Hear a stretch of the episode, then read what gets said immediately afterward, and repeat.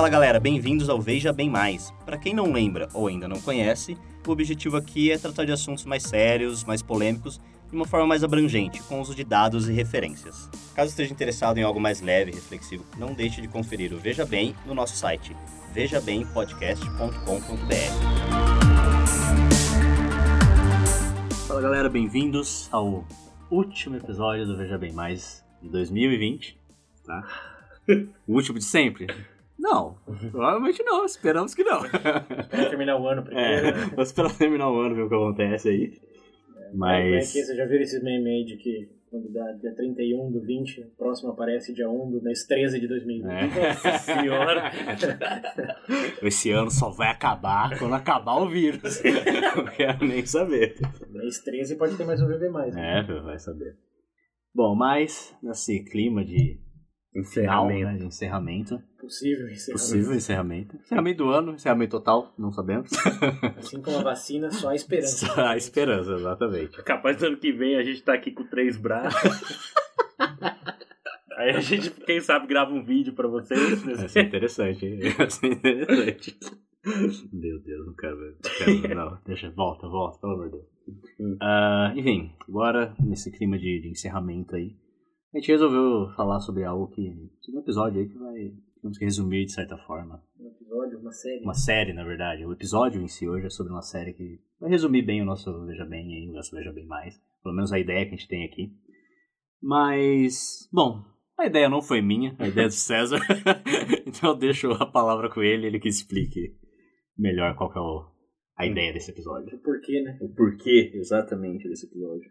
É, o, o, o VB recomendações fica no VB, mas nesse caso extraordinário estamos trazendo uma recomendação para o VB+, porque me deparei com uma série aí que acho que resume bem bastante da temática que tratamos ao longo do ano, que foi na exploração de complexidade. Começamos o ano, para quem não lembra aí, falando de niilismo e existencialismo, que são duas correntes filosóficas, se podemos defini-las assim, com suas várias eh, definições, escolas de pensamento, até o episódio seguinte de março, que foi sobre pandemias, e por fim, o episódio que nomeia toda essa temática, né, complexidade, parte 1 e parte 2, que também descarrilhou aí o Pensando Rápido Devagar, inteligência, e esse emaranhado de coisas aí que, para quem nos acompanhou durante o ano, provavelmente se lembra bem, se não se lembra, tá aqui a oportunidade de relembrar com a gente. Ano longo. É ano longo e complexo, em todos os sentidos. Né? Mas enfim, essa série chamada Conexões, Ah, era dos dados em Era dos português. dados. Era dos dados em português, Connected em inglês. Ela é curiosa não só porque ela amarra essa temática de maneira mais acessível para toda a família, bastante curiosa em seus próprios méritos. E divertida. Apesar de ter umas piadinhas ali que. É para toda a pra família. todo mundo. pra toda a família. O que também torna ela de particular interesse para o VB+, é que o, o host dessa série, o Native Latim Nassif. Latin Nassif, ele é um, é- foi um dos co-hosts do um dos podcasts que mais inspiraram o VB+, que foi o Radiolab, um episódio que, quer dizer, é um podcast que eu escuto desde 2010, e inclusive, em toda essa jornada de episódios ao longo do ano, um episódio no Radiolab tem o título de Porque Peixes Não Existem, É. que foi o que me levou a ler o livro, Uhum. além de reescutar o episódio e trazer isso pro VB, que eu achei a exploração, como vocês devem ter escutado aí, né? fenomenal por várias razões. Mas coincidiu todas essas coisas aí, de que fechava bastante temas, falando incluso de é, pontos positivos de bomba nuclear, que foi algo que a gente falou no último episódio do VB mesmo. Até o fato de vir desse podcast aí, Radiolab, que ele era um dos co-hosts, que inspirou vários e vários episódios do VB+. Então, bom, coincidiu que essa série casou todas essas, essas variáveis aí e nos deu bastante pano para manga para falar de curiosidades aqui que a gente quer replicar do, da série e também relembrar aí do como que nós é, elucidamos alguma dessas conexões que ele também faz na série de outras maneiras para outros tópicos ao longo do, de 2020. Então, em resumo, por quê? Porque a série é legal e se vocês gostam do VB+, provavelmente vocês vão gostar da série. E para quem não tiver tempo para ver a série ou quiser saber mais sobre um tópico ou outro, provavelmente a gente vai acabar agregando essas curiosidades aqui. Então, primeiro é um bom motivo para ir fim do ano novo, recesso, seja Natal ou próprio ano novo, se só tiver esses dias de recesso. Uhum. Uma coisa legal para ver. E segundo, para escutar algo que te faça ver bem mais sobre um tópico ou outro.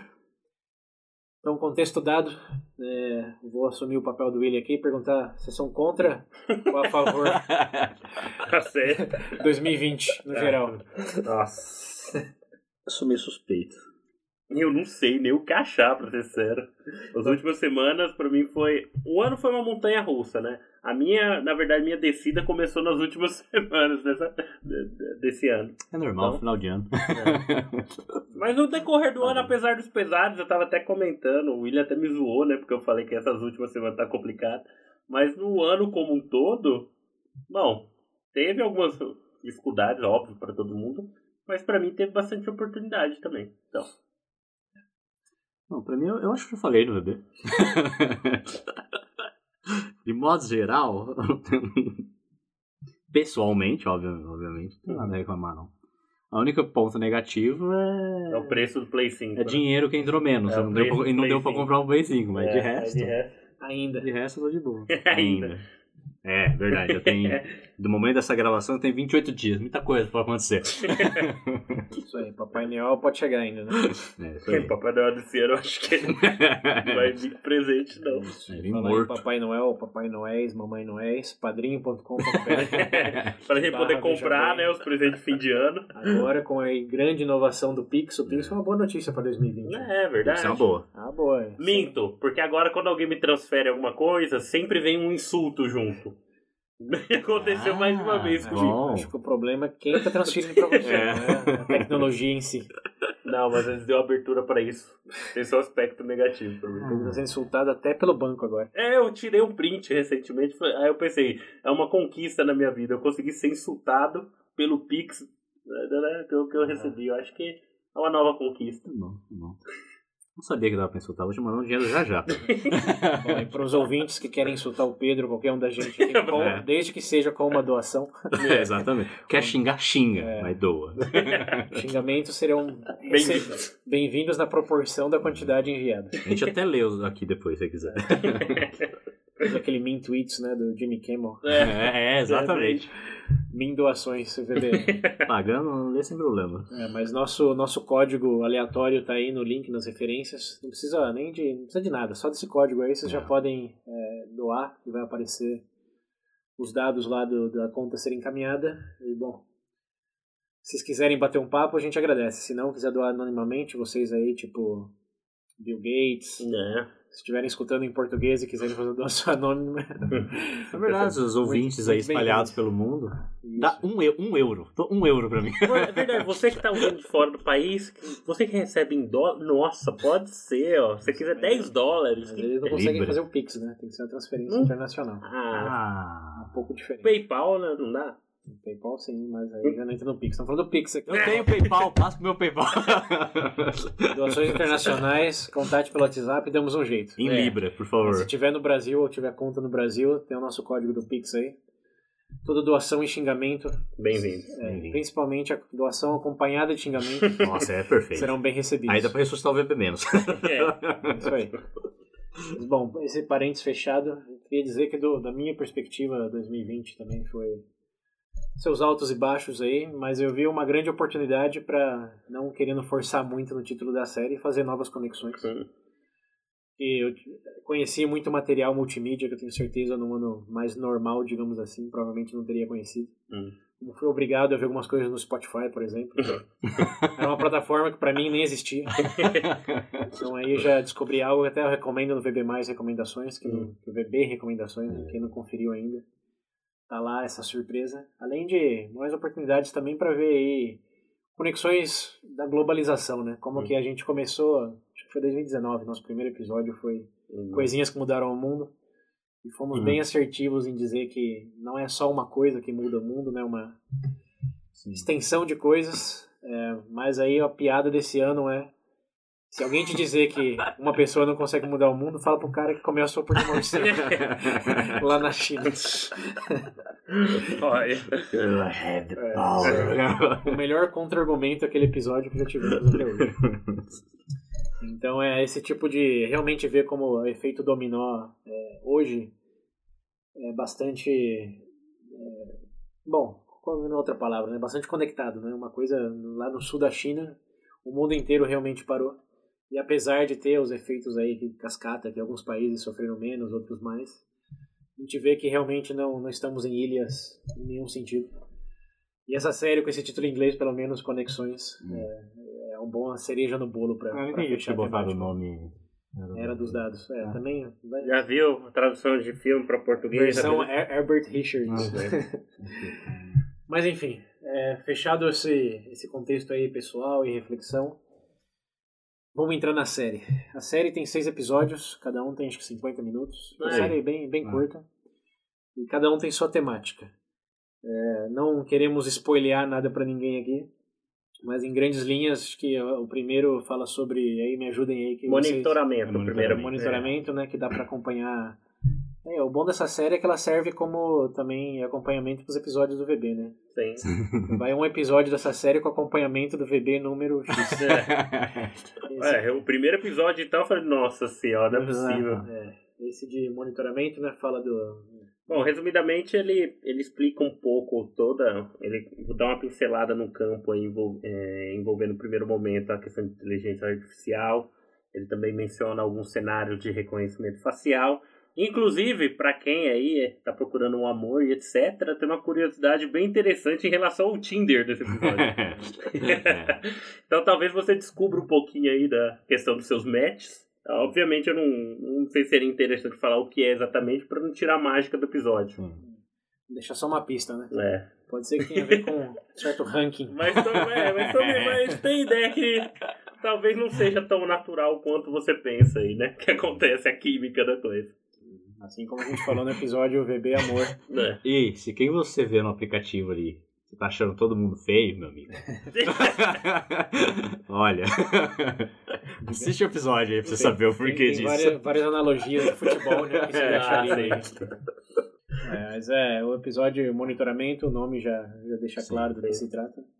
E esse acho que é o mais, digamos, da minha perspectiva, é o que É o mais... mais manjado, entre aspas. É, Todo mundo já, já- pensou já um pouco. É porque é algo que já, já, tipo, É, já pra quem tem viu ideia. até aquela série do Netflix também, do qual que é as redes sociais. né? As redes redes sociais, O dilema sim, das sim. redes, né? Ah, mas tem um aspecto que eu acho que é interessante mencionar. Não, não vejo como spoiler, porque é uma curiosidade histórica mesmo, que isso daí, é todo, todo esse pro- processo de, não monitoramento, mas reconhecimento facial, etc., que eu achei interessante, foi vir é, desde a década de 60, né?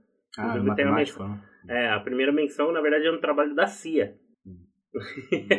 é uma pequena curiosidade aí, só pra... Não, eu- tipo, mas o que eu achei mais. O que eu acho que o que foi a maior novidade pra mim desse episódio é a questão do. Eu acho que até, achei até que o Pedro ia falar, que era o negócio dos pássaros lá. O como a migração dos pássaros. São os é- dados? É, monitoramento, Ah, primeiro primeiro do episódio. monitoramento. É verdade. É dele. É, é que eu não lembro Esse como foi o é... que eu achei. Esse foi a, tipo, a parte que eu, sei lá, foi mais surpresa pra mim, que era algo que eu não, realmente não tinha nenhuma ideia. Os outros a gente, que nem vocês falaram, a gente É. já, já pensava de certa forma. É, pra dar um pouco mais de contexto pro ouvinte aqui, a, a ideia não é repassar episódio a Sim, episódio. sim, não é senão- review aqui. É, senão que lembrar o que, que nos surpreendeu mais aí em todas essas temáticas, como se conecta ao que a gente falou durante o ano.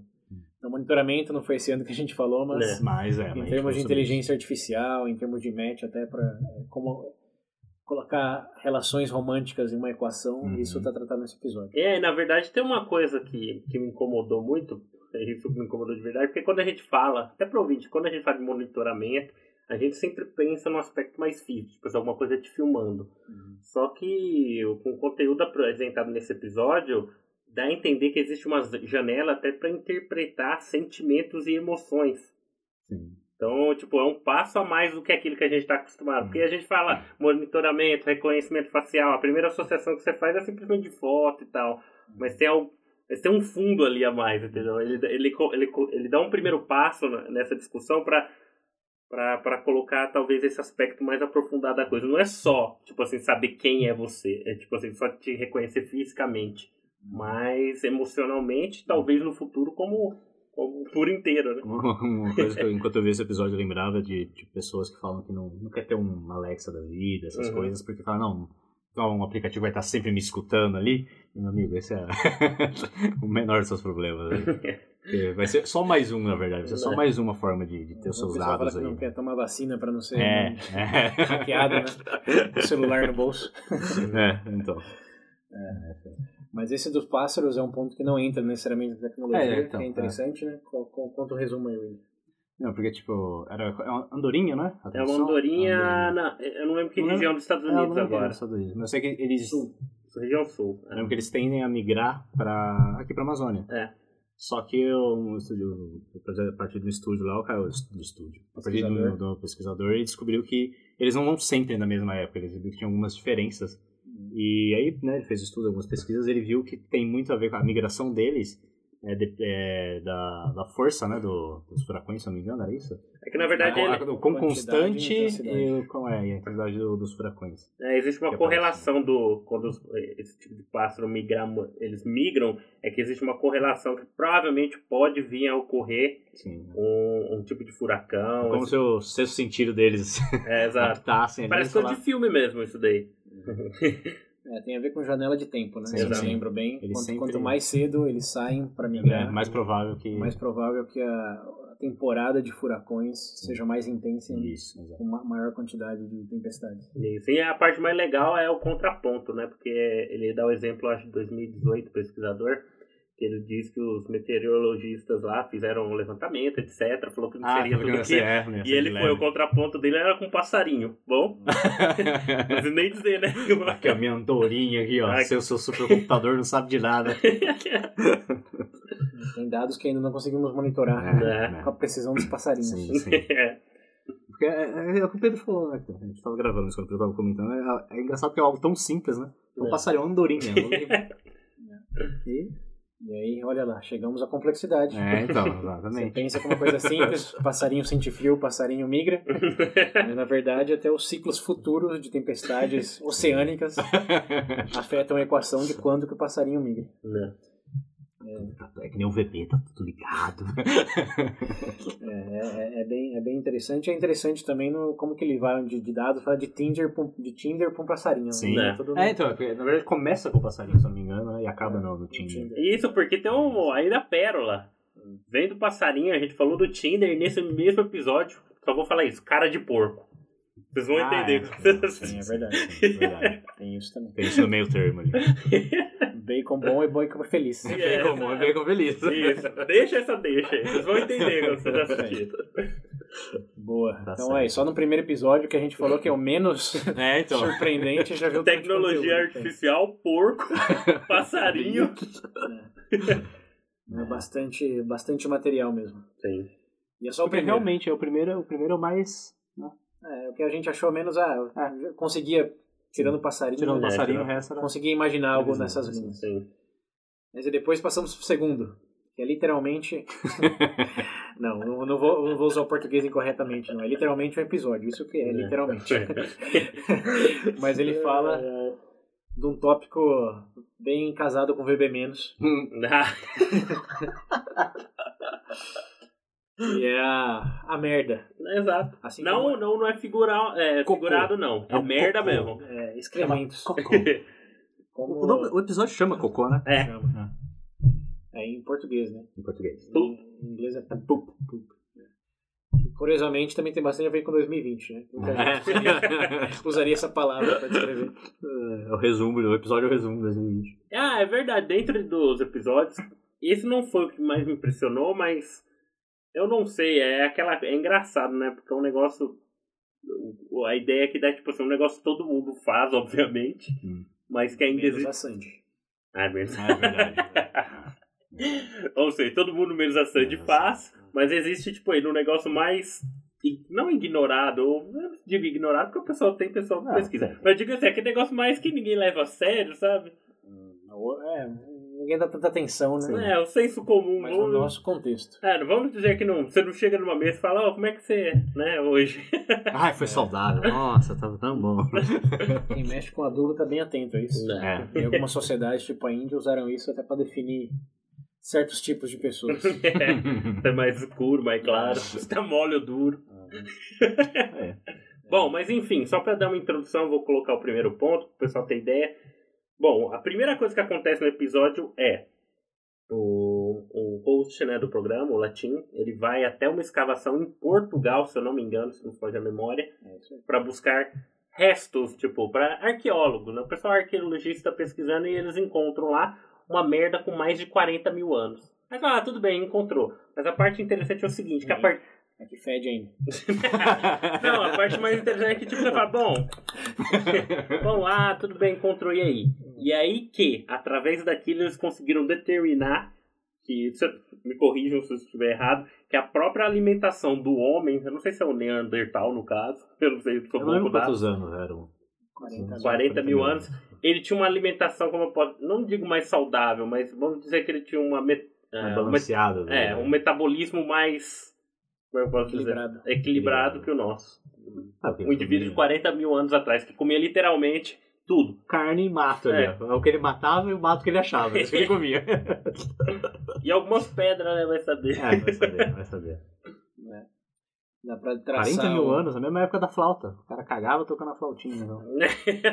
Pô, Eu já tinha música ambiente ali. Tinha música ambiente. O cara entra no banheiro e tem um cara de flauta sentado do lado. só tocando. Pra quem não entendeu a referência, VB Música, É isso aí. vai dar pra fechar a conexão. Dá. aqui. Mas é, esse episódio tem, tem essa questão de nutrição né, histórica. Sim. É, mas pra mim o ponto que mais chamou a atenção é a questão de os medicamentos que consumimos, com Né. isso Hum. pela rede de esgoto e etc. acaba Ah, ver- ah, verdade. É, resumidamente, o, sistema, o sistema de esgoto de uma cidade é como se fosse um intestino. Se a cidade fosse um ser humano, a rede de esgoto seria o intestino dele. Obviamente, né? Fazer uma análise de. Vou fazer um estudo de fezes dessa cidade aqui. Ah. É literalmente. É, mas é Trabalhando interessante da- do do que ele fala que tipo, não só o cocô, né? Mas qualquer coisa que você jogou Sim, ali sim. que vai pra lá, drogas, inclusive. Mas no próprio excremento tá a quantidade de Exato. antidepressivos, Sim, de álcool, de drogas. né? Então eles conseguem medir a saúde, digamos, mental de uma cidade Uma cidade a partir Com base, né? com base no- na análise do esgoto. E os peixinhos ficam doidão. Se você come salmão de origens duvidosas, Cuidado, hein? Ah, É, tem um mais outro- coisa aí. É, e realmente o último aspecto, inclusive, do episódio, quanto ao uso das bactérias. é, das bactérias não, né? É da- das bactérias tá. que eles fazem no final pra poder combater o vírus, é Sim. isso? Ou é o inverso? Combater o vírus. Não, É bem, contexto. eu acho que É é. o último ponto do episódio, ele faz menção do uso pra criação, tipo assim, por- porque É, o que tá decorrer da sociedade já tá ali. com problema com anti- antibióticos, sim, porque eles já não sim. estão funcionando como funcionava antes. Sim, sim. seu corpo já se Eles estão adequou. tentando usar bactérias É, e fazer com que elas ataquem os vírus. Ou Da flora intestinal, né? É, é, É. assim. Então existe, é engraçado essa correlação porque você para pensar, né, o, o avanço que foi o antibiótico e hoje eu curiosamente não sabia, eu não entendo nada dessa parte de farmacêutico, tá, gente? Mas eu fiquei meio, meio abismado de ver que a possibilidade de encontrar novas formas de combater todo tipo de é, combater todo tipo de doença esteja na merda. Literalmente, eu vou te salvar. Cara, enfia na boca da pessoa. Eu vou te curar, vai ficar tudo bem. Não, não é bem, é A transfusão de fezes já existe, é um tratamento bem validado já, mas para problemas gastrointestinais. Né? Uhum. Ninguém vai se curar comendo isso no Covid, por exemplo. Tá, tá longe disso aí ainda. Ah, daqui abre a boca que eu vou te curar. Olha a vacininha que eu trouxe aqui. Uma cena cheia de merda no braço. Pai, eu tô meio ruim, vem cá, meu filho, eu acabei de sair do banheiro. Acabei de, acabei de ver o aqui. episódio ali do Netflix. O cara falou pra comer bosta. Não é bem por aí, mas É. as conexões são interessantes. Sim. Né? É Bom, esse episódio a gente poderia falar em maior profundidade no VB-. Como aqui é VB+. Sim. É, é que esse episódio dá mais. Dá mais. É, Porque não tem como fazer piada. Ó, um- É, é dá mais janela pra É, piada pra esse episódio. Mas é interessante. não temos maturidade Exatamente. suficiente pra, É. pra tratar esse tópico É. sem pensar nas piadas. que merda. né? É, Pois é. Fazer o quê? Saindo da merda. Da merda indo pro. Para o terceiro poeira. Ah, do Saara, né? É. Ah, esse foi um dos que eu. que eu, que eu assisti e comecei a fazer, nossa, olha só. E, tipo, você realmente você faz muito sentido o no- o nome do, do- da, da série em si, que é Conexões, em português, né? Como eu já disse.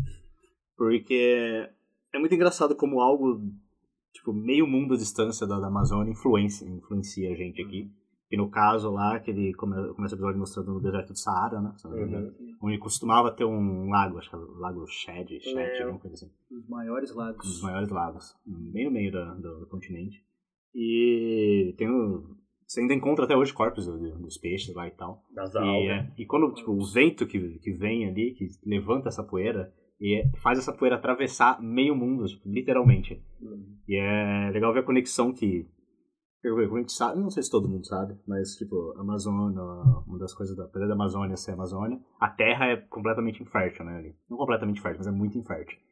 Só que o que faz a Amazônia se manter é justamente ah, o resto desses peixes mortos e a, e a poeira que vem lá do Saara. Eu, eu, eu fiquei abismado com o cara falando que é- são mais de 20, 25, 26 milhões de toneladas de poeira que cai na Amazônia por ano. Imagina com rinite lá, no meio da poeira. Ah! Porra. Mas é bacana mesmo essa correlação, né? Sim. Porque o único aspecto que falta na Amazônia É, vem, vem- vem, vem dessa poeira do outro lado do mundo, né? Então, Ah, e é- não só isso, né? Também, como eles falam que muitas da- das plantas aquáticas têm, eh, tem alguns nutrientes que elas precisam que não tem, né? Embaixo água. E graças a esse pó que cai no, no mar no meio do caminho, ele consegue se nutrir disso. É, tem até a própria correlação do oxigênio, por Sim, exemplo, os plânctons é, no mar se alimentam desse tipo de material que produz o oxigênio. É, acho que é mais de 50% do oxigênio do mundo, né? Que a gente respira, vem da, do, né? Do mar. Falam que a Amazônia é o pulmão do mundo, mas na verdade É, é, não. né? É o mar. É, É. o mar. são, são os oceanos. Na verdade é do Saara. é o Saara que alimenta tudo. Cheirando a poeira. Areia, não serve pra nada, deserto, É. morto. E além disso, eu vi também que ele. É, mostra que eu acho que ele. Quando tem nuvens, tempestades se formando, Sim. o fato da poeira passar no meio dessa tempestade, ele impede que, né, que a tempestade se. Na verdade, Sim, a presença também é o contrário. A presença de é, cristais de areia Hum. fazem com que as nuvens se formem e tenha tempestade antes de chegar, por exemplo, no Golfo Ah, do sim, México. sim. É verdade. Porque algum, provavelmente alguns não lembram, para formar a nuvem precisa de uma partícula, é, senão a, a água não cristaliza ao redor. Então essa questão da areia do Saara aí, quando não tem, as nuvens provavelmente se, é, se formam mais pró- próximo da, da costa aí do Golfo do México, onde normalmente tem os furacões aí que Uhum. se conecta com aquele primeiro episódio dos passarinhos. sim. Então, o passarinho migra antes ou depois, dependendo de quando a areia sai lá É. sol. É, lógico, não é o único elemento, talvez nem o mais importante, mas é uma conexão Uma curiosidade. inesperada. Ah, e uma coisa que tipo, que nesse, nesse episódio também ele foca nisso, né, no Saara, mas ele fala no final que não é só o Saara que faz isso, tem muitos desertos que espalham aí pra. É, ele faz menção. Até da, ele fala dos Alpes Suíços, tem um, tem um poeira de algum lugar, parece que vai lá, e literalmente você tá, tá fazendo, esquiando na poeira de. Não, eu não lembro da onde agora. Mas é bom, pra quem estuda aí biosfera, é prato cheio. Pra quem estuda poeira também, Poeira, né? Quem estuda um- pó. uma curiosidade de poeira é que dizem que mais da metade da poeira é pele humana, vocês já ouviram isso? Ah, já, mais da metade da poeira da sua. Eu ouvi falar que É. mais da metade da poeira da sua casa é pele morta. Quem mora lá. Na minha casa, então, meu Deus do céu, né? É, mas curiosamente eu vi um, um vídeo sobre isso daí outro dia, bem pesquisado, bem respaldável. Link nas referências, que diz que não é bem assim. é, sempre. Aqui eu sei que não é assim. É. Mas pra quem queria nesse, quer dizer, quem queria, quem acredita, acredita, nesse como que é mito urbano de que mais Uhum. metade do, do, do pó na sua casa é de pele, pele morta, Caramba, você é uma cobra, então, né? né? Você acredita nisso? É a única explicação. o número mais real na verdade fica entre 25 e 35%. Hum. Ixi, tá menos. Não é metade, é um terço. terço. Tá bom. Tá bom, tá bom. A não ser se você Agora seja só- um homem cobra. Agora a sua preocupação tem que ser os outros dois terços. Eita. É a areia do Saara. É. Ou você é muito porco mesmo. É, Nossa. o cara não toma banho, né? Só faz assim na, na braça, assim, ó. Sai pele. cascão.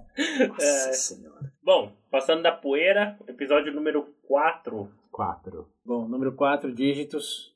Esse é um episódio, como o, título induz a crer, conceitos matemáticos. E ele fala de algo que surpreendentemente ficou mais relevante agora do que quando a série originalmente saiu, que foi lá em agosto, setembro. Ele fala do, do conceito chamado Lang Benford, que é Acho que a melhor maneira de escrever é fazendo um exercício mental. Aula.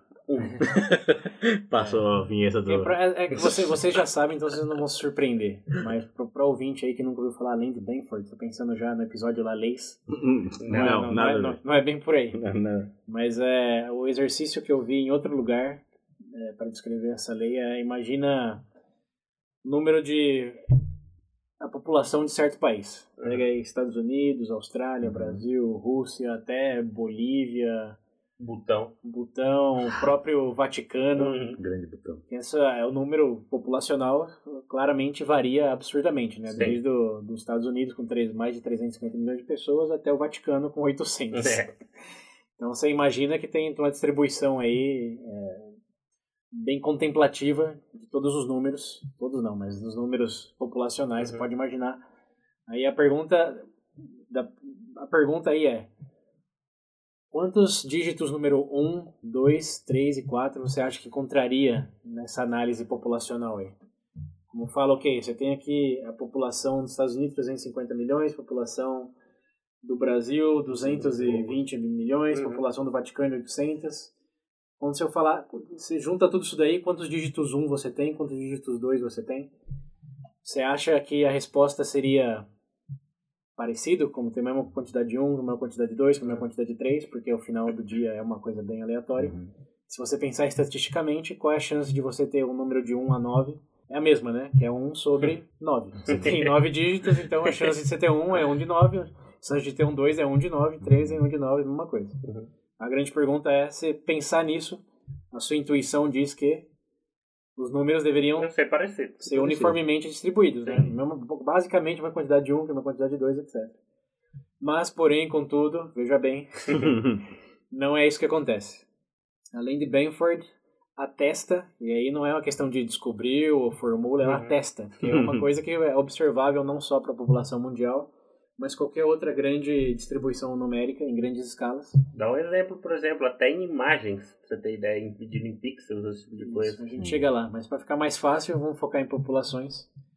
É, o, nu- o número, a quantidade de número de dígito 1 é de 30% em Uhum. toda essa distribuição, enquanto que a quantidade de dígito 2 é de metade, mais ou menos metade da do 1, que é ao redor de 17%, ou 56% para ser mais preciso. Uhum.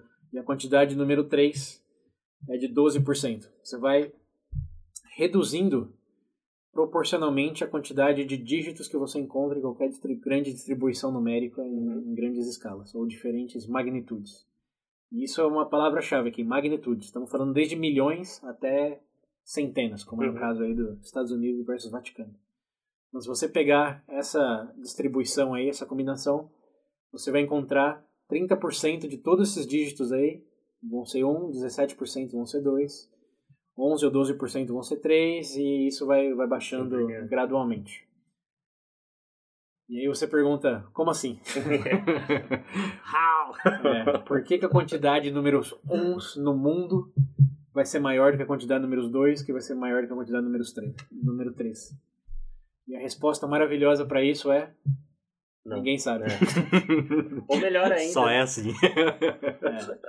o, e o problema disso é que isso quebra um pouco a per- perspectiva daquilo que todo mundo, todo mundo acha que tudo é aleatório, que tudo é caos. Se você É. automaticamente tem uma uma verdade Padrão. constante, você pode chamar? É uma constante, né? Em matemática existem várias constantes, Hum. mas essa distribuição ela é particularmente interessante porque não estamos falando de, por exemplo, o π, que é Uhum. o diâmetro dividido pelo, Sim, pelo raio, sim. etc. Você está falando de é, Qualquer você coisa. está falando de população, de população, você está falando de qual que foi o outro exemplo? Ele dá o exemplo Legal? das imagens, imagem, imagens de vulcão. páginas, número de, de, de páginas, que na verdade essa lei foi descoberta aí quando um, um astrônomo estava vendo que a quantidade de páginas gastas num livro era sempre maior nas primeiras páginas do que nas últimas páginas. Hum. E ele se perguntou, mas por que, que todos os livros vão ter igualmente uma quantidade de, de páginas, as primeiras páginas mais usadas do que as últimas? E as primeiras páginas, como vocês sabem, são página 11, 12, 13, Uhum. 14. Sim. Então, é- essas páginas de livros estão sempre mais desgastadas do que páginas 20, páginas 30 e assim gradualmente. Foi assim Uhum. que ele descobriu Porque para o livro você pode até falar, ah, tudo bem, você começa a ver, vê que é chato É, e cansei. tá chega no final. Mas como que você justifica isso para população, para distância, até para distância interplanetária? Você fala qual que é a distância mais comum no sistema solar entre planetas? O número de distâncias, seja em quilômetros, em milhas, unidades que você colocar, vai ter muito mais uns do que dois, do que três, do que quatro. E o grande pegada aí, o grande elemento, veja bem, a nível governamental, é que quando você declara seu imposto de renda, Hum. os dígitos que o governo recebe de, de, de renda declarada seguem esse padrão do Benford Law, da lei de, da lei de, lei de Benford. Então, Então, o governo espera receber 30% de todos os números que ele receber, espera que fique ao redor de 30%. Uhum. Os dígitos, e de 2, 17%, e seguem quase que a risca isso. Então, quando eles recebem algo que fogem disso, já tem um algoritmo, e eu não estou falando de Brasil, não estou falando dos Estados Unidos, estou falando que, no geral, eh, ele, ele diz lá na série, Estados Unidos é mais secretivo com isso, mas a Europa, eles abertamente falam que usam isso. Você consegue descobrir Dá um Um in- flagzinho é, tem algo é, errado. tem um né? índice de fraude. Por exemplo, aquela empresa Aeron, Uhum. Aeron aqui no, no- Brasil, que, é- que implodiu nos Ah, 2000, não sei quem que... Escutando o VB+, aí vai se lembrar disso, mas foi um dos maiores desastres corporativos da, dos anos 2000 para frente, Uhum. da história recente, que eles declararam lá bilhões e bilhões em, em receita e lucro, e depois descobriram que os, os livros estavam, como que é, cooked, É, cozidos, estavam Maquiados. maquiados. é. maquiado. E como que eles descobriram? Bom, um grande alerta foi. Tava tendo muito dígito 7, muito dígito 8, muito dígito 9 em tudo que eles estavam apresentando. E isso não seguia a curva de Benford, que diz que tem que ter uma distribuição aí é, inversamente proporcional. Não há como A- a- a escapar ordem do do grande número. monstro da receita. O leão vai O comer leão. você. É. Então, é, assim, vocês já ouviram, então vocês já estão meio. Sim, sim. Mas pra quem escuta isso pela primeira Sim, pela vez, é primeira uma vez, coisa realmente meio que absurda. Né? É, esse daí eu acho que a Provavelmente- pérola de toda a série é, é esse ponto. Porque os outros, o monitoramento, essa, até a, o da poeira, você pode pensar em biosfera e tal. Esse é o único, tipo assim, beleza. Isso se encaixa literalmente É legal porque com tudo, tudo que ele coloca. todo exemplo que ele colocava funcionava. E você acha que funciona? Você pensa, não, funciona. Na música, Na, na própria a música. é quantidade de repetições de notas, eles fazem Exatamente. menção. Ah, deixa eu pensar outro exemplo que eles falam. Eu falei da imagem, Vamos falar do, do esporte do esporte, assim. também, desempenho de atleta. É, bi- é bizarro. E, o, obviamente, o das eleições, você ia comentar. É, que esse é o exemplo que fez todo o tema relevante. Hum. Que é, se tem, se eles conseguem identificar fraude em, imposto Uhum. com essa lei de Benford, se conseguirem identificar fraude em eleições, usando essa mesma lógica, e a resposta é sim e não. Ai, meu Deus. E aqui fica interessante. Que isso é só uma curiosidade matemática aí para os mais nerds, colocamos entre aspas aí. Mas agora, nas últimas eleições americanas, como todos provavelmente sabem, existe aí um esforço tremendo do governo vigente em alegar que houve fraude nas eleições.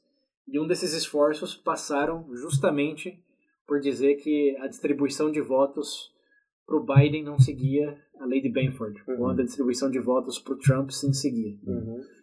E isso deu tanto é, auê, para usar um termo técnico lá nos Estados Unidos, que o próprio podcast Radiolab relançou um episódio que eles já tinham feito sobre esse Lane Benford Hum. com o Latin Nassaf Uhum. para falar do o que estava acontecendo, Uhum. porque os as pessoas alegando que eram fraude estavam usando essa série da Netflix Connected, ou Era dos Dados, Sim. e o Radiolab, esse podcast, para falar, olha como esses dois, essas duas fontes comprovam que deveria seguir essa lei e os resultados das eleições não, não caem dentro dessa lei. Hum. Então, o que a gente está reverenciando aqui agora foi usado como arma por influenciadores políticos nos Estados Unidos para dizer que teve fraude eleitoral. Mas a pergunta, mas como assim? É possível, Hum. dado que ah, aplica para impostos, aplica para distâncias, aplica para a população, por que não aplicaria para para eleições? E o grande sim e não da jogada aí é, de forma bem generalizada, aplica, mas É que tem variável, por Exato. exemplo. Tipo assim, uma coisa é você falar de um número declarado de população, mas É, mas a gente não está falando de quantidade de votos. É isso, vamos começar por aí. Né? Uhum. Ela segue quantas pessoas votaram nos Estados Unidos. Não é Uhum. isso a crítica. Que votaram, sei lá, 700, Certo. 140 milhões, algo assim, e não, dá, não tem uma distribuição aí. A distribuição acontece no votos por distrito. Ah. E lá você numera os distritos é, seguindo a população. Você tenta que fazer, como que a gente vota aqui em sessões, etc. Sim, você tenta distribuir onde o pessoal vota para que a quantidade de votos seja parecida em cada bolsões. Pensa no quebra-cabeça. Como Uhum. você Ah, quebra. sim, sim. Vocês já viram lá aqueles, principalmente nos Estados Unidos, que eles quebram os counts. que. Sim, sim. Isso são distritos de votação. E cada distrito tem um número designado. Certo. E esse número designado não tem nada a ver com a aleatoriedade numérica de qualquer coisa. Ele é designado. Por exemplo, Chicago vai ter dis- distrito 1, Detroit vai ser distrito 2, Uhum. que tem a ver com a quantidade de pessoas que moram naquela região. Uhum. Então, se você for analisar em quantidade de distribuição de votos por número de distrito, você vai ver que o Biden, Uhum. o Biden normalmente tem mais votos para distrito 8 e 9, por exemplo. Certo. Você fala, ah, isso não segue além de Benford. Uhum. Mas aí vem a grande questão. Não tem nada a ver com quantidade de votos. Tem a ver só com a demografia do Biden. Estão nesses distritos que a gente. Bom, não sei se quantos vocês acompanham aí, mas estão mais para as costas dos Estados Unidos, Uhum. principalmente mais para o norte dos Estados Unidos, e separam em bolsões menores. E por serem menores, eles têm números menores, como 7, 8, 9, não 1, 2, por exemplo, que são mega cidades Uhum. lá, tipo Nova York, etc. E aqui não me referencie, porque Estados Unidos, vocês sabem o quanto que é complicado, mas a, Uhum. a lógica do, do, do, do porquê que eles alegaram que eram é porque, realmente, se você colocasse lá primeiro dígitos de distrito correlacionado à quantidade de votos, o Biden tinha mais voto em distritos com números altos, tipo Uhum. 7, 8, 9, e o Trump no baixo. Do Trump sim seguia, porque 1, 2, 3, mas o do Biden não, então falaram, ah, tem coisa errada aí. Uhum. Só que aí você pensa, mas como que isso numera o distrito? Aí a figura já muda, porque realmente é uma questão demográfica. Se você vai juntar e lá tem a questão do gerrymandering também, que é um tema que a gente pode falar de um VB mais inteiro sobre isso, que é que eles desenham os distritos. O partido que está no poder é o partido que desenha o distrito e dá o, nu- então o número vem em consequência Uhum. desse mapa eleitoral que eles fazem a cada, acho que, oito anos. É, assim. até porque é engraçado quando você acompanha, existem até regiões que é meio, é meio que padrão, né? Eles Já, já esperam até o resultado, Sim, né? sim, eles sabem exatamente o que vai acontecer porque É. eles desenharam e eles colocam o- Uhum. as fronteiras ali no, onde favorece um partido ou outro. Tá. Então, quando você faz essa análise, a primeira intu- intuição é, é realmente tem algo errado. Mas aí você fala, ok, mas de onde vem esse primeiro dígito? Porque é diferente da população ou de, de é, renda, etc. Não são números puramente aleatórios. Hum. São números que alguém pensou, vai ser um aqui, dois aqui, três ali. Uhum. Que, obviamente, não tem nada a ver com o que Benford fala. Bom, resumidamente, pra mim ficou agora ainda mais confuso, né? Os Não, não, americanos mas é, é, os métodos americanos dá três episódios do VB. mas o, o, o ponto interessante é eles usaram esses é, material multimídia para Hum. falar teve fraude aqui, mas sem entender o que, que realmente significa essa lei de Benford, Hum. que é para coisas aleatórias, o que é um pouco contraintuitivo, até irônico, porque você está provando padrão em aleatoriedade. Hum. Então você tem que falar que o contexto tem que ser aleatório para você conseguir ver um padrão ou algo não aleatório na Sim, distribuição. sim. Bom, pra mim já não faz sentido porque você tem ordem não é aleatória. Acho Não. que tem, muita gente vai ter um treco. Então, mas você encontra ordem na aleatoriedade. Sim. E o que a gente falou próprio na própria complexidade. O que, que é complexo? É coisas que geram ordem, tem várias definições, mas uma das, Uhum. ma- das mais fortes que a gente fez é o que, que diferencia complexo de complicado é que o complicado nunca vai criar uma própria organização dentro desses vários elementos aí para ter uma ordem dentro da própria complicação, complexidade. O motor do carro sempre vai funcionar de certa maneira. certo. Agora, um monte de peixes juntos, ainda que sejam individuais, vão criar uma certa ordem nessa complexidade ou variedade de elementos, multiplicidade de elementos que fariam. Ah, não, isso sim, mas o, o problema é que a gente tem um ass- a gente tem como se fosse um medidor que pode ser aplicado em tudo isso para encontrar um entendeu? É, tipo, ter uma regra comum, entre aspas, para tudo, seria isso? Se é verdadeiramente aleatório, Sim. sim. Mas é claro que você entra numa complexidade da complexidade. Nossa senhora. Exato, esse é o ponto. Não, mas, é- mas o ponto. são vários pontos. Mas eu digo em grandes escalas, pincelando da maneira mais simples possível. se o número for verdadeiramente aleatório em largas magnitudes. A gente, Uhum. Se você falar, ah, vamos medir, por exemplo, a altura. A altura humana é algo que não segue o Benford Law. Sim. Porque estamos falando entre 1,50m e, sei lá, 2 Dois metros, metros. para pegar 99% da população Uhum. mundial. Então você está falando de intervalo aí de, de centímetros. Uhum. A magnitude é essa. Então, óbvio que vai ter muito mais uns, porque todo mundo tem um metro, do que dois. Então, o Land Bedford aí não faz sentido nenhum. Agora, se você pegar população, distância, renda, coisas que variam do um real a um bilhão de reais, Uhum. aí sim, essa magnitude, essa aleatoriedade abarcativa, você vai encontrar essa Essa linha curva, né? matemática, isso. Que é, não não é só matemática no sentido de dígitos, dá para você encontrar na própria é, relação da linguagem, por exemplo, que era algo que a gente falou no episódio, foi da música?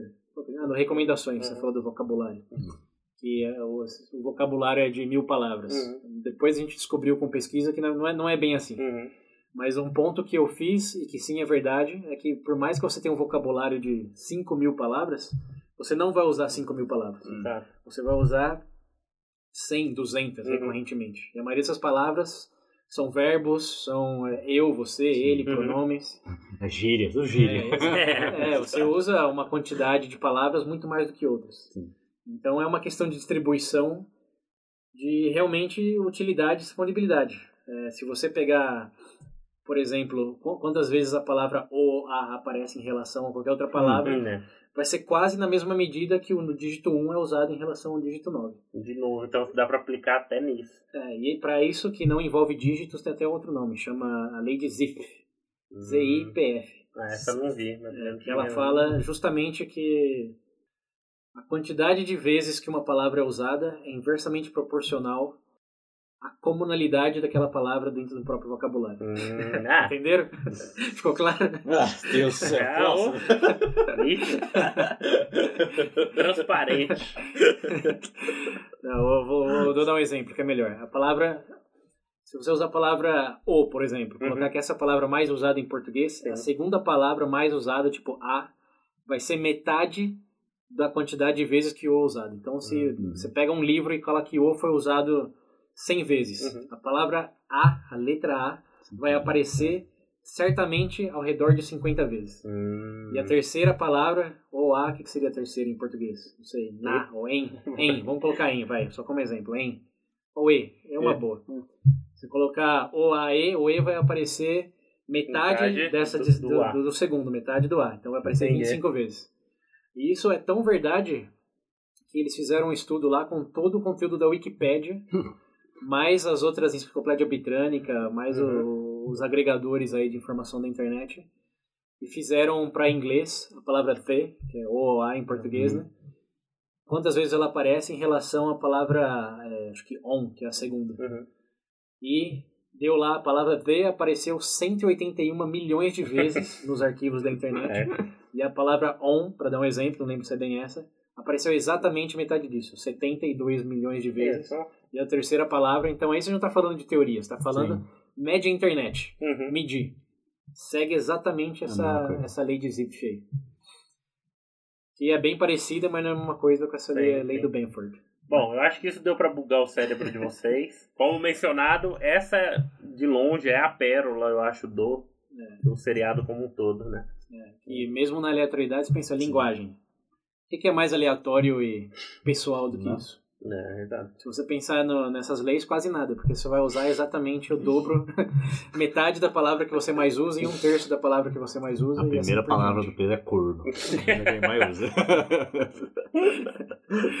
Seu corno. Mas só para fechar o parênteses das eleições americanas aí, tem essa questão, eu falei sim e não, né? Então, não no sentido, como o distrito é numerado artificialmente, não aleatoriamente, não dá para fazer essa, esse estudo. Mas o segundo dígito que eles têm lá da identificação, esse sim é aleatório. Você vota no distrito 1 e você é o número 2, ou você é o Uhum. número 3. Isso sim é aleatório, tipo placa de carro. Pode ser que o primeiro número seja fixo, mas o resto não. Uhum. E quando você olha para o segundo número, o mesmo cara que falou nessa série do Netflix, que falou com o Natif lá, Uhum. ele fala depois nesse episódio do, do podcast que se você analisar o segundo dígito das eleições americanas agora, segue a perfeição Benford Law. Uhum. Ele disse que o mais curioso é que nenhuma outra eleição seguiu tanto ali de Benford como nessa. É como que o trauma de realmente ter fraude era tão, era tão grande dos supervisores, Uhum. das organizações que estavam administrando a eleição, que eles se esforçaram provavelmente o triplo para garantir que não teve irregularidade. E isso fez com que o segundo dígito dessa análise de Benford seguisse a Perfeito. perfeição o que era previsto segundo a própria lei. Hum. Então é uma coisa bem irônica, né? Você fala, ele pro- prova que houve fraude, o primeiro dígito não, mas o segundo sim, e tá bem claro que o cara que trabalha com isso há mais de duas décadas, Hum. que não, tem zero indício de Sim. fraude, seguindo essa análise correta como, como deve ser feita. Jesus. E aí o que aconteceu, diz a musiquinha do Mamute, ignoraram completamente a resposta desse estudioso e apelaram lá para a Suprema Corte, etc. Enfim. Ai, Deus. Aí vocês acompanham o noticiário pra É. saber o que aconteceu. Mas ah, no fim do dia, o elemento, Bem, veja bem aí, estava de é, peixes existem, acabou nas eleições dos Estados Unidos. e agora tá aqui no último episódio do VB Mais de 2020. Mas ah, eu vou deixar uns links aí na referência para quem ficou curioso com o tema. Tem vários outros vídeos complementares. Vocês podem imaginar, eu sim me interessei bastante, Ah, então sim. consumi bastante conteúdo sobre isso. Percebemos. Mas, ah, mas por que não? No final, vamos colocar a cereja em cima do bolo aqui. Ah, Pode dizer, é um nerdismo, etc. Mas no final, o que me lembra muito isso daí é o nosso episódio, um dos favoritos aí do VB, do livre-arbítrio. Eu ia Hum. falar isso. É, Sim. que a nossa vontade de acreditar em aleatoriedade Uhum. é tão grande que a hora que você se depara com uma coisa assim, a quantidade de dígitos 1 é maior do que de 9, e isso é, é natural no sentido N maiúsculo da palavra, Sim. você fica meio estupefado. Mas sim, é verdade, é empírico, não é teórico. Uhum. E o porquê, bom, é, é um mistério. Porque é. Porque mas- sim, o cara fala. Mas exi- existe uma, explicação, uma, uma hipótese que sa- sati- satisfaz um pouco, talvez, da- das ânsias maiores aí, Hum. que é uma questão de logarítmica. Eu não quero complicar aqui, mas vamos pensar da, da seguinte forma. Jesus. Vamos pensar da seguinte forma. Você tem um real. Certo. Quanto mais de dinheiro você precisa para ter dois reais? Em porcentagem. Você tem- um real, você quer ter dois reais. Hum. Quanto você precisa aumentar a sua renda, vamos chamar assim? 100%. 100%. Agora eu vou imaginar que você tem 9 reais. Uhum. Você quer ter 10 reais. Qual é a porcentagem que precisa aumentar do seu orçamento para chegar a 10 reais? 10%. É, ao redor, 11% na É. verdade. Ok. É, mas aí. Então, o que, o que isso está dizendo para você? Que o salto de 1 para 2 Hum. requer um esforço de Maior. 100%. Ah, sim. Tá. Enquanto o salto de 7 para 8, de 8 para 9, de 9 para 10, menor. 10, 11%. requer um, um salto inversamente proporcional ao número que você já Hum. está. Hum. Então, se você pensar em, em números como terrenos, o terreno do 1 é um campo de futebol. O terreno do 9 é o, É é o, cir- é o círculo do- da marca do pênalti. É a nossa linha, cara. Ah, por isso que é fácil, ó, quando você é totalmente paupérrimo ficar milionário. Depois que você é milionário, É. você ganha mais um milhão. Exato. Como, como já diziam as meninas no fim da década de 90, Hum. o de cima sobe e o de baixo desce. E essa é a última conexão por esse episódio que eu vou fazer. Depois dessa dá pra fechar esse episódio. né? Meu Deus do céu. Bom, esse Episódio, quatro. episódio 5. É, episódio 5. Agora Ah, não, esse foi o 4, agora é o 5. agora é, sim. é o nuvem. É o nuvem. Ah, da nuvem eu não, eu não vou lembrar do, do episódio como um todo, mas ah, resumidamente ele traça um paralelo entre o que a gente chama de nuvem no campo físico-biológico Sim. com a nuvem digital. Que na verdade fica, Você né? quis dizer ecológico. Ecológico, Ecológico. perdão. biológico. Biológico. Tá viva a nuvem. É, o Pedro vive nas nuvens. É biológico. Perdão, confundi, confundi. Mas ele traça um paralelo entre os dois, né? Tipo, o que existe. Na verdade, o único aspecto desse episódio. Porque no primeiro momento, quando você vê o episódio, ele menciona, por exemplo, o problema, tipo. é, que existe é, por conta do aquecimento global, do desapare- desaparecimento das É, nuvens, a real, ele etc. começa, começa falando de como o cara começou a é, prever o tempo, né? Prever Ah, tempo, é quando verdade, perdão. É verdade. O começo do episódio é um pouco sobre a história de como surgiu a previsão do Previsão do tempo. tempo. Né? E o quanto menos- ele errava. Faz menos de 100 anos. né? Sim. Exato, é uma ciência recente. a Né? maior curiosidade, sendo um pouco de spoiler já, né? Hum. Ah, não tem como fugir, pode Ah, colocar. pe- a pe- Vocês reclamam que o tempo, a previsão do tempo não serve pra nada? O cara que inventou a previsão do tempo viu tanto isso que se matou. que se matou no final. É. Ele errou, ele acertou algumas vezes, mas ele errou tanto e o povo xingava tanto que ele errava a previsão do tempo. Um cara sem Um, computador, um cara. no papel e na caneta. E é engra- chega pra E é mim. engraçado porque, inclusive, tem um aspecto interessante que nessa ciência de previsão de tempo, é um dos, um dos lá dos responsáveis por confeccionar isso, sem ser esse primeiro, que é que eu não me Que é o, o médico, que era é, matemático. que era o médico de guerra, que ele era Isso. matemático. né? que ele faz uma menção do sistema que ele tinha construído aí para ser possível fazer esse tipo de medição, etc. É literalmente o que a gente tem hoje com, com os computadores. Obviamente sim. que ele não imaginava um computador na época, mas o, a forma como funcionava é literalmente um computador. Ele imaginava que era uma sala com Interligado. 60 e não sei quantas pessoas, É, cada um é. cuidando de uma parte do...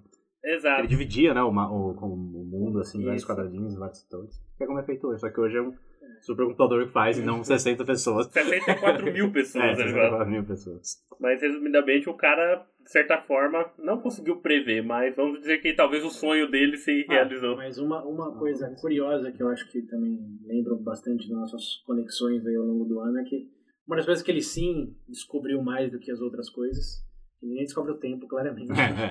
Mas uma coisa que ele percebeu de maneira que mudou como a previsão era feita é que, assim como as coisas simples aparentemente não são realmente tão simples, Uhum. Ele se deu conta de sempre que ele tentava prever o tempo para aquela cidade, ele errava. Sim. Mas quando ele tentava prever o tempo daquela cidade com as cidades vizinhas, Sim. ele acertava mais. Exato. Então a gente olhava para o próprio céu, ele falou, tem que olhar para os céus vizinhos também. Porque o que está acontecendo na outra cidade afeta tanto essa cidade como o próprio calor, por exemplo, a temperatura nessa Ah, eu acho cidade. que tanto o primeiro cara, ele, ele que fazia sozinho, mas ele eu lembro que ele tinha dividido Sim. alguns setores, mas não era o bastante, porque era ali na, na região Isso. ainda da. Então, é por isso que ele, país. ele precisou operar como computador. Sim. Ele se deu conta de que ele não ia conseguir, com o clima, falar a fronteira dessa cidade aqui. Ele tinha que estudar um- uma- uma área em que estava tudo conectado. E realmente a temperatura maior lá numa cidade a 100 km de distância podia afetar a chance de chuva com as condições de, de corrente de ar, etc. No dia seguinte na cidade dele. Então ele foi naquele momento. Não é simplesmente olhar para o céu, é olhar o céu de 100 km daqui, considerando as variáveis. É que o cara fala que tipo, ele usou a base do cara, ele pensou em como melhorar isso, como ampliar isso. E a conclusão foi teríamos que ter um monitoramento global para realmente ter um- algo mais assertivo. Porque naquela época, É, possível. e hoje mesmo tendo, ainda, ainda é, ainda, ainda cai, né? Previsão, vai chover, você leva o guarda-chuva. A previsão de Melhor hoje previsão de tempo é a da sua mãe. Notem aí. é... Leva a jaqueta, vai chover. Tá o sol, mãe, que mané chover. É, a mãe aprendeu com os passarinhos. Perdeu com a É, andorinha. aprendeu com a andorinha. Ela sai de manhã assim, logo de manhã olha pro céu. Hum, Mas eu, sinceramente, só me fugiu agora como é que ele faz o link desse conceito da, da, da- de nuvem com a nuvem digital. Porque Não, teve uma curiosidade, eu não vou conseguir traçar tudo, mas teve uma curiosidade em relação à própria nuvem digital que eu nunca parei de pensar. Como a gente está falando de impacto, impactos ecológicos, etc., é que todo esse processo, entre aspas, da internet tem sim o seu consumo. A gente paga isso de uma certa forma, né? A gente está acostumado, eu acho, de, de enxergar talvez danos ecológicos voltados para aquilo que é pra mais palpável. isso Por exemplo, você vê uma queimada, você vê, sei lá, tipo de poluição, é, fumaça, etc. Mas eles fazem uma menção interessante que o próprio que a própria confecção, a maneira que é feita, por exemplo, os cabeamentos de internet, pelo Que mundo, quem não etc. sabe, é por. É, pra quem não pelo- conhece, pelo Não oceano. sabe, a internet é física. é, Não tá na nuvem, não, tá embaixo d'água, né? Mas o, é interessante que ele fala que existe um consumo. Se você medir, ele fala, se você medir todos os cabos que tem que passam pelo mundo, dá pra dar duas voltas na Lua. É isso que eu tô procurando. Não, é ida e volta. Acho É. que você vai e volta três vezes na Lua, um negócio assim. É, eu lembro desse primeiro desse- comentário. E num segundo momento eles fazem a- uma, um apontamento quanto à questão da emissão de CO2, CO2 durante todo isso, to- toda essa coisa, que é o equivalente a toda a frota aérea do mundo, se eu não me engano. Hum. Então, bom, é muito fácil você olhar lá, né? A pessoa fala, né, fica andando de avião poluindo tudo. O cara pode apontar o dedo e falar, então para de acessar a internet. é porque ó, ó, gasto de energia né, da, da fibra ótica, toda a internet que a gente usa, Hum. é 2% da, digamos, da conta, conta de luz do mundo. Uhum. É só disso, é só da, da, da própria internet. E é engraçado porque tem até uma menção interessante que ele faz de cada pesquisa no Google é equivalente a uma lâmpada de LED consumindo por 5 minutos, 5 acho. minutos, se Ah, não me engano. Então, meu amigo, Ele até comenta, você assistir esse episódio aqui, é equivalente a manter uma luz acesa por acho, uma Cinco semana, dias, cinco dias. né? Então você ficar reclamando que todo mundo gasta luz aí, ó, meu amigo. É, Eu tô escutando tudo isso, é pesquise menos no Google, escute mais o VB. Isso. Pelo menos você só baixa uma vez. é, boa, menos dor de cabeça. Tudo inf- Ah, pra quem quiser economizar energia, inclusive, ó, nem assiste a série, só, só escuta o Só episódio. Recomendo o episódio em vez de recomendar a série. É. Outro ponto também que eu, eu, tipo, é, chega a ser engraçado é porque, tipo, essa própria emissão, né, essa própria emissão Uhum. que tem da, do uso da, da internet é algo que, se continuar dessa forma, vai acabar danificando, tipo, os próprios, a próprio acabeamento, as coisas que usam. Sim. Porque o cara fala que né, a emissão de CO2 acaba com, a- com as nuvens, que é- tem um cara especialista lá em nuvem que aparece depois. Ele explica, né, como Sim. se acaba com aquelas nuvens, tipo, não tem, não tem mais como resfriar, não resfria mais você. É, você vai receber tudo na cara. receber tudo na cara. Eu lembro que ele fala que se não existisse, parar de existir essas nuvens, acho que sobe em 8%, é, 8% não, 8 graus Celsius a temperatura, que mais os dados de não sei o que lá dá 10 graus, que isso, se subisse mais 10 graus é, na temperatura do planeta, tem muitas cidades no mundo seriam inabitáveis. Rio de Janeiro é uma delas. Imagina. 10 graus é muito ainda. Não, 10, é, não, aquele- eu vi, a previsão é 8, só com isso, com as nuvens, mas já tem aquela previsão de 2%, de 3% de... Que é aquela onde já, já tá caminhando já. Até 2100 a previsão é que suba em 2 graus. Sim, sim. É, exatamente, 2 graus, não coisa. Bom, eu Aí que- somado isso mais os 8 sem as nuvens. É, esse episódio das nuvens é mais interessante, principalmente para quem aí é da área, gosta dessa parte de ecologia, etc. Entender por um aspecto talvez não muito padrão aí, né? Ambiental. É. O, o, como é que funciona essa parte de, desses tipos de risco, né? Porque normalmente, igual eu comentei, a primeira associação que a gente faz é aquela mais palpável, que você consegue ver. Você vai imaginar que a internet poderia gerar tudo esse problema? Não. Agora você vai lá e twitta isso. você ganhar uns likes lá no seu Twitter. A gente vai postar, fazer pedir pra você acessar, dar like, escutar. Vão todo mundo emitir CO2. É isso aí. Economize energia, gaste internet. Bom, e vamos lá pra. vou- Apaga a luz e usa só o seu computador. Então vamos lá agora pro último episódio. E Bomba. A bomba. Bomba. Terminar um ano de forma nuclear. Ah, É, perfeito pra fechar o ano. Quem Esse diria? aí, esse aí. Arma. Esse é outro que foi especial pro César, né, César? Porque foi contra algo que você falou no último episódio. Ele não foi contra. Não conta, né? Foi Mas foi um argumento. É. Uma curiosidade aí pra quem escutou o último episódio do VB+, que é o futuro da inteligência, que nesse episódio a gente fez uma analogia com bomba atômica, entre inteligência artificial e bomba Uhum. atômica. E o argumento foi basicamente... O que tem de bom nessa porra? Não, foi basicamente... Temos a chance de nos aniquilar com a inteligência artificial, então por que, que não freamos isso? É, de uma maneira que poderíamos ter feito com a bomba atômica, por exemplo, que resultou em mais danos do que vantagens. Então, o argumento foi esse. Que a bomba servia para uma coisa, foi mais ou menos, Uhum. que é explodir, matar, enquanto a inteligência artificial pode muito bem curar o câncer, pode muito bem otimizar o consumo de eletricidade para todo mundo googlear sem, sem culpa depois. Boa. A inteligência artificial, como o nome já diz, é uma inteligência, né? Não é uma bomba, como o próprio nome já diz. então o argumento foi a bomba, embora possa ter evitado conflitos aí por causa da ameaça de extinção, Uhum. no fim do dia ela é uma bomba, então vamos deixar os positivos dela um pouco de lado. E aí esse episódio, numa bombástica surpresa, Ah, não. É um monte de piada Disse- agora. mais piada que com a merda. É, Esse episódio mostrou uma explosão de Ah, benefícios. chega. É, já pode acabar o ano agora. Aborta, né? Aborta.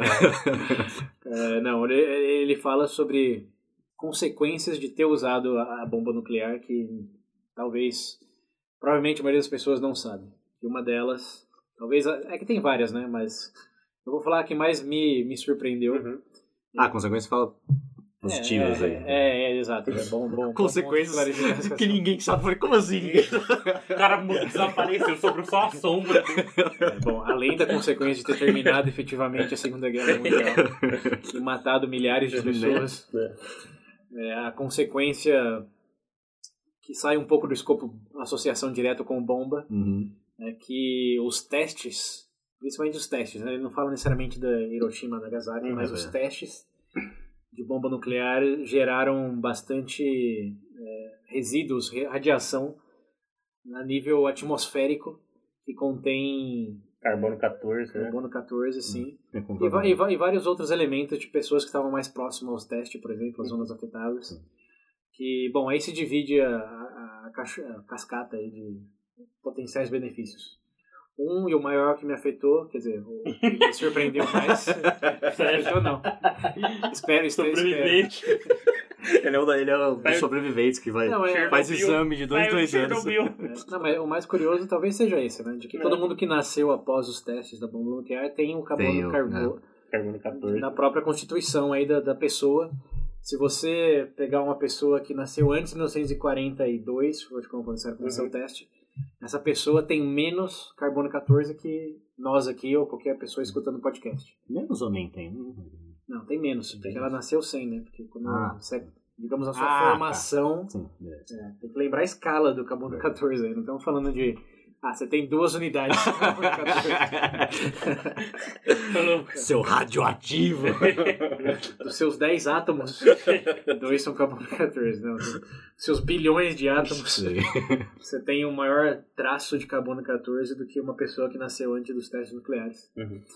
E isso afetou como nós passamos a entender toda a questão de tratamento com radioatividade, tipo raio-x, radioterapia. Tudo isso foi começar a ser entendido como algo que podia ser usado para benefícios na saúde depois da, da Segunda Guerra Mundial. Então, até então, ninguém pensava em tirar um raio-x, fazer radiologia, porque ninguém entendia o que era radiação, ninguém sabia qual era o impacto É. disso. E depois desses testes, de toda a exposição, eles foram aos poucos afunilando, refinando a quantidade de radiação que podia ser, entre aspas, aí benéfica. Podia mostrar várias coisas, como sabemos, ou podia ser até usado como tratamento contra câncer, como é o caso da radioterapia. Então, esse foi uma questão que me deixou bastante perplexo de se não fosse bomba nuclear, teríamos tratamento contra o câncer hoje, radioterapia? Ninguém sabe. Solta mais duas bombas pra ver o que acontece aí. Eu, eu gostei de como, Então. eu gostei de como eles fizeram o primeiro teste. O cara fala que eles não tinham certeza se ia funcionar ou não. O bagulho foi meio a. Como é que fala? Deus dará. Teve um, teve um cara que falou: ah, talvez exploda como, sei lá, não sei quantos quilos de, Uma TNT, de né? TNT. Os caras no O, bar ba- o, fazendo uma o bagulho foi de, de talvez exploda só como uma TNT, a talvez bote fogo na atmosfera. e um desses aí, ó, nesse meio A aí. casa de aposta, quem, casa de aposta que cobrisse isso aí ia ficar louca, né? É, mas não Ai, deixa de ser diferente da inteligência artificial. Pode curar o câncer Pode matar todo mundo. aniquilar a humanidade. Mas experimenta aí. Ou Vou na dois. moeda, vou na moeda. Sem humanidade não vai ter câncer. É tudo questão de contexto. ó. Ah, Mas é, do, do- desses efeitos aí da bomba nuclear, realmente o, radioterapia e outras várias coisas na saúde que envolvem. Ah, mas só isso. Aquele bagulho dos quadros me irritou. Fala pros ouvintes. Ah, esse, Nossa, velho. esse da datação por Ah, carbono... E a mulher falando como se fosse a melhor coisa do mundo. Em resumo, tipo, o fato de ter liberado. Como é que é? Carbono, Carbono carbono, 14. 14. Em resumo, caía no algodão e você usa o algodão pra fazer as telas de pintura e também usa a semente. Eles né, conseguiram pra fazer a é, datação fazer a do tinta. quadro por Então, conta- graças a isso. É a mesma coisa com pessoas que eu acabei de falar. É, então, Ah, é, a mesma coisa. Se você quer saber se um quadro foi pintado realmente antes de 1940, Ele vai ter. ou Carbono não, ou 14. não. ele vai ter menos carbono 14. Você pode traçar uma linha de coisas produzidas, seja pessoas, quadros, qualquer Ah, o coisa. próprio método que eles usam para fósseis é datado com carbono 14, não é? Então, mas o que O acontece... É, Qual sim, a diferença? A diferença Agora é que foi- em 1942 você teve uma explosão de carbono 14. Perfeito. E até daquele momento pra frente, vamos colocar. Naquele momento, mas teve vários, né? Que eu vi que a cada nove Não, minutos. pra frente beleza, mas meu problema é como é Como que é que eles cons- falavam? Teve Agora um período que era a cada nove minutos, não sei quantas bombas eram. É, entre 1940 e É. 1960. Não, mas pra mim a minha Pra dúvida é o seguinte, porque normalmente quando eles fazem estudo para datação de carbono para fóssil, eles conseguem estipular o tempo anterior. Sim. Mas é, mas é necessariamente o tempo interior. Só que a constituição daquela coisa interior, porque na concepção da coisa, vamos Uhum. colocar assim, se você nasceu em 1960, Certo. você tem mais carbono 14 do que alguém que nasceu em 1935. Obviamente. Então, o que, que, que eles, eles fazem para esse teste E do, do quem, quadro? aí? quem nasceu e morreu antes disso? Tinha, não tinha como. Como co- não, mas aí é, é é uma questão. Eu tô- naturalmente Isso, não na- tem. Não, naturalmente tem. tem, Por isso ah. que você consegue com Dá casca pra- de árvore, Ah, com tá. dente. Todo mundo tem carbono Ah, 14, tá, só que a tá. quantidade é ínfima. Né? E o, a- a- o Essa Half-Life. essa foi uma parte que eu, que eu realmente não tinha pego. Não sabia se não tinha ideia. vai- Começou a ter. É. Todo mundo tinha, tem certa lembro. quantidade de carbono 14 e tem que lembrar que a meia-vida do carbono 14, se eu me lembro bem, é 14 mil anos, Uhum. alguma coisa assim. Então, vamos usar unidades, mas não é bem o exemplo aqui. Você tem 10 carbono 14 em você. Você vai perder metade disso em 14 mil anos, Uhum. você vai ter 5 mil. Uhum. Em outros 14 mil anos vai ter metade disso, que é 2,5. Uhum. E metade Metade, disso, metade, isso que é metade. Half-Life, Uhum. que é o, o Benford Law, basicamente. é isso que eu tava pensando aqui. Ah, É, Jesus o Cristo. Law, é. Você perde metade daquilo que você tem em Ai, certo meu Deus intervalo de tempo. Eu já vou avisar, se esse Benford começar a vir lá com o alemãozinho do Wittgenstein, vai os ter briga aqui. corno de mão dada. É, o Benford era inglês, né? Era inglês. Ah, não vai dar muito certo essa mesa, não. Aí tá bom. Mas enfim, não, agora eu compreendi. Compreendeu? Então, os dinossauros, por exemplo, tem meia unidade. Verdade. Porque eles Entendi. tinham 10 e já passaram milhões de anos, então É. você vai com o Half-Life aí É, agora entendi. tem meio, meio, meia unidade de carbono 14. Enquanto quem nasceu... Vamos pegar o quadro, por exemplo, que ele está falando lá. Se o Da Vinci pintou a Mona Lisa lá, vai ter menos. é, ele vai ter 5 unidades de carbono 14. Agora, Uhum. se apareceu um Da Vinci na Com- feira que você está 20. visitando ali, e você falar, esteticamente é idêntico a Mona Lisa. Realmente, acho que roubaram do Louvre e estão me vendendo aqui. Eu sou o cara mais esperto do mundo. Eu vou comprar isso. Tá dando na 25 comprando É, o mas- da Vinci. É, mas, mas pode, já aconteceu Não, com várias sim, coisas. sim. Que os quadros desaparecem e reaparecem e falam, ah, esse daqui é o, é o, é o real. É. Aí como que eles fazem pra identificar se realmente é o verdadeiro ou não? Imagina, a Mona Lisa sumiu. Aí você vai lá na, na pracinha, vai na feira da, da praia e acha a Mona Lisa.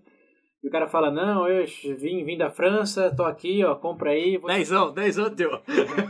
Tá vendendo rede, né?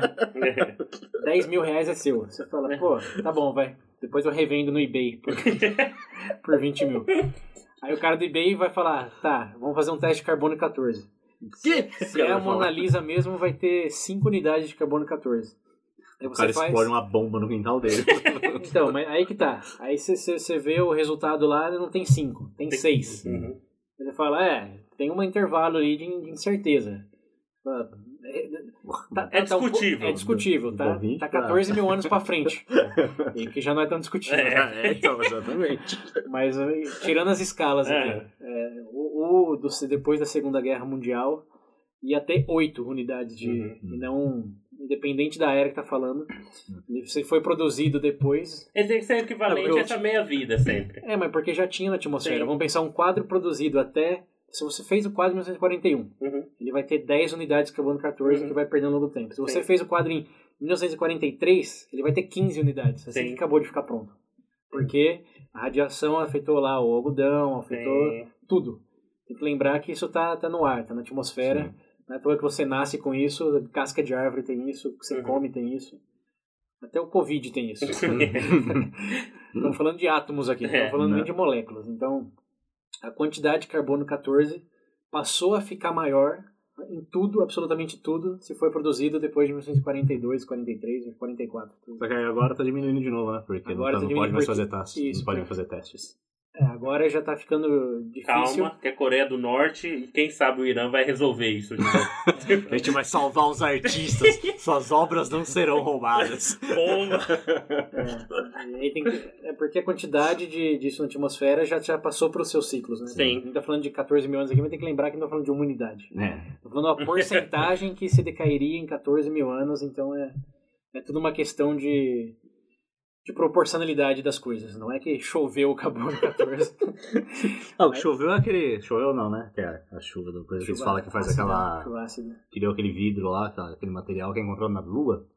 Ah, o cristal. O cristal lá que encontrou na lua, né? Falando isso. É, a ele primeira, fala a primeira pequena- coisa que ele fala. É, que ele faz uma pequena. Ele reforça aquela teoria de que a Lua foi do choque lá do, do choque dos da- grandes corpos É. celestes lá, que gerou a lua e tal, tal, tal. É, pra quem gosta dessa, dessa área de astronomia, é uma curiosidade interessante também. Mas não adianta, eu acho que o, o ponto principal desse episódio é essa, pelo menos pra mim, foi esse essa Ah, sentido da datação de carbono mesmo, curiosidade.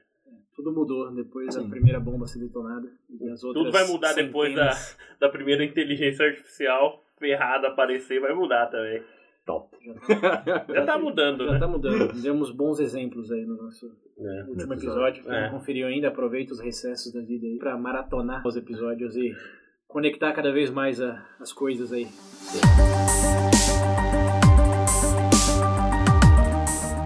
Bom, realmente, acho que de conexões e complexidade já deu. 2020 já deu. Isso. É com É, tá um ninho complexo, complexo. que 2021 seja mais simples.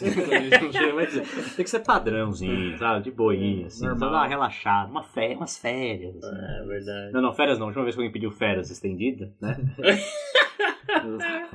Carnaval e Natal viram uma coisa só, então. Que seja umas férias com muitas viagens. Isso, exatamente. Me deixa viajar. Eu falo como se tivesse dinheiro. Ir pra cidade do pé junto, né? Mas enfim. viagem na maionese. É. Isso. Bom, gente, então, primeiro agradecer os ouvintes, né, por essa jornada desse ano de 2020. Pra quem ficou até aqui. Inclusive, se você quiser mais, ser mais do que um ouvinte, você pode integrar o panteão, os benfeitores. Olha Como é só. que é? O micena, como é que é? Me chamavam quando os antigos barões e reis financiavam os artistas com dinheiro? Na Crossfounder. Não sei do que você tá falando. Eu não lembro a palavra. É, mas enfim, se vocês quiserem patrocinar um negócio de qualidade, por favor, contribuam no padrinho. Temos o Pix pra salvar. Agora não tem mais desculpa. Ah, se eu fazer hoje só vai cair na segunda, então eu vou fazer na segunda. Não, o Pix fazendo cai agora. Acho que a desculpa era mais do que não pagar taxa de Né? transferência. Essa era a minha desculpa pra não transferir nada pra ninguém. É, Nem compartilhar todos os dados bancários, né? É. O Pix Agora- é só o que? Nome e a CPF que aparece. Né? não é, a É, chave. parece só seu nome você deve você confirmar. Você... Acho que nem você deve. né? Mas enfim, com essa oportunidade, agora.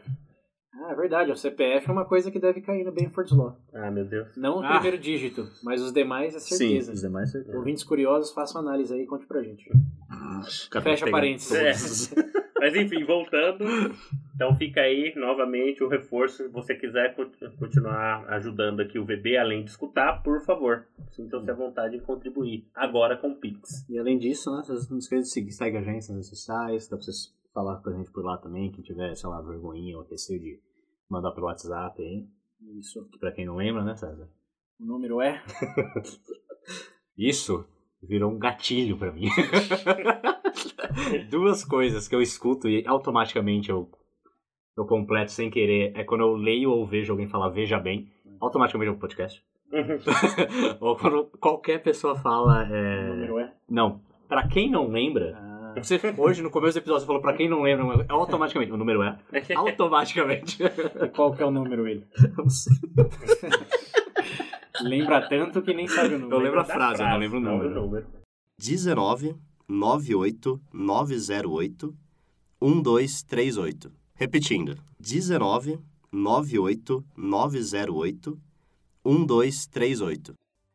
Mas é uma boa conexão. Uma boa conexão. Uma boa E conexão. nessa nota, também queria deixar para os ouvintes aí o, o encorajamento para que nos ajudem a fazer mais conexões e nos comentem as conexões que vocês fizeram com o nosso conteúdo. Seja para as coisas ficarem mais complexas ou simples, vai saber, né? Uhum. É, mas esperamos que vocês tenham desfrutado dessa jornada aí de exploração né, dos vários tópicos em 2020, essas várias conexões que fizemos, tanto quanto a gente. Esperamos que 2021 tenhamos mais conexões, com sorte menos complexidade Uhum. negativa, mas é, invariavelmente mais do que aprender, mais do que se divertir mais do que rir. Com isso eu proponho um brinde aqui Ó, Ó, ao fim ó. de 2020. É o melhor Isso. 2021 para Saúde. todos O melhor e 2021. pro podcast. saúde. Saúde. Valeu, gente. Até a próxima. Valeu.